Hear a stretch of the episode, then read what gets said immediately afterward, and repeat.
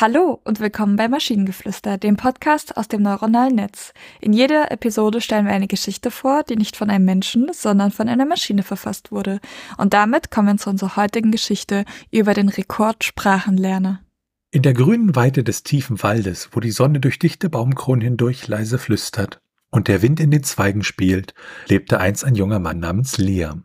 Er war kein gewöhnlicher Waldläufer, denn in seiner holden Begabung lag eine außergewöhnliche und seltsame Tatsache. Liam war Rekordsprachenlerner. Seit frühester Kindheit zeigte sich diese außergewöhnliche Gabe. Wo andere Kinder noch mit einfachen Sätzen kämpften, las Liam Flaubert im Original und tauschte sich auf Latein mit seinem Lehrer aus. Diese Fähigkeiten entwickelten sich im Laufe der Jahre weiter, bis er schließlich jede nur erdenkliche Sprache beherrschte.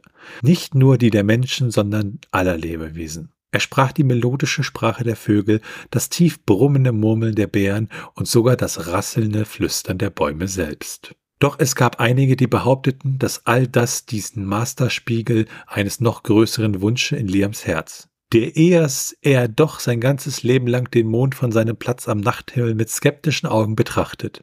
Er hielt das funkelnde Himmelsobjekt, das anderen Träume schenkte und nächtliche Wege erleuchtete, für eine große Lüge.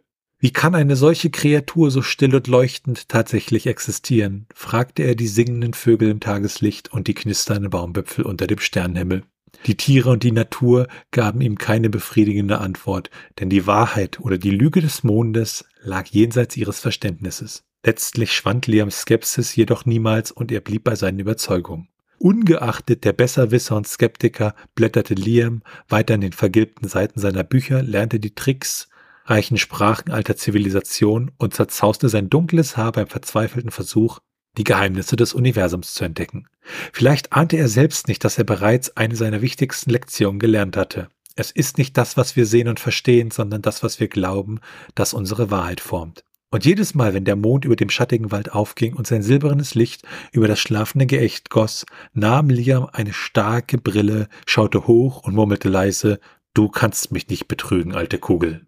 Wie genau kamen wir jetzt von der Typ, der alle Sprachen lernen will, zu der Mond existiert nicht?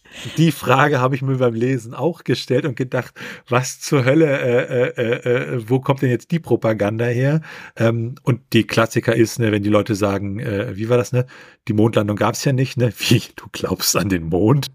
Obwohl ich sagen muss, halt für die, also ist klar, es ist ein bisschen unlogisch, dieser Sprung, aber für diese Geschichte fand ich den letzten Satz irgendwie ganz cool. Du kannst mich nicht betrügen, alte Kugel. Das war da irgendwie so, es, es hat irgendwie. Ich weiß, was du meinst, ja, so ein schöner Abschluss und auch immer noch mal so ein, ein, ja. Was mich interessieren würde jetzt, äh, hast du Flaubert im Original gelesen? Nee. Ich habe mich auch nie mit meinem Lateinlehrer auf Latein unterhalten. Also das, das war halt vor allen Dingen, wir hatten mal eine Lateinstunde und in, im Englischunterricht hat man ja die ganze Zeit Englisch gesprochen und irgendjemand meinte mir halt zum Lehrer, so warum können wir nicht immer auf Latein sprechen? Und dann halt hält der Lehrer das tatsächlich die gesamte Stunde auf Latein und wir sind so, hm, was? Kein Plan. Ich habe noch, mich noch nie so sehr ähm, noch nie das Gefühl gehabt, etwas so wenig zu verstehen wie in diesem Moment. Und wenn ihr Ideen oder Stichwörter habt für eine Geschichte aus der Maschine, zum Beispiel über die Avocado Bay, dann schreibt uns eure Ideen per E-Mail an info.tnsh.net oder über das Kontaktformular auf der Webseite. Bis zur nächsten Episode von Maschinengeflüster. Tschüssi. Bye bye.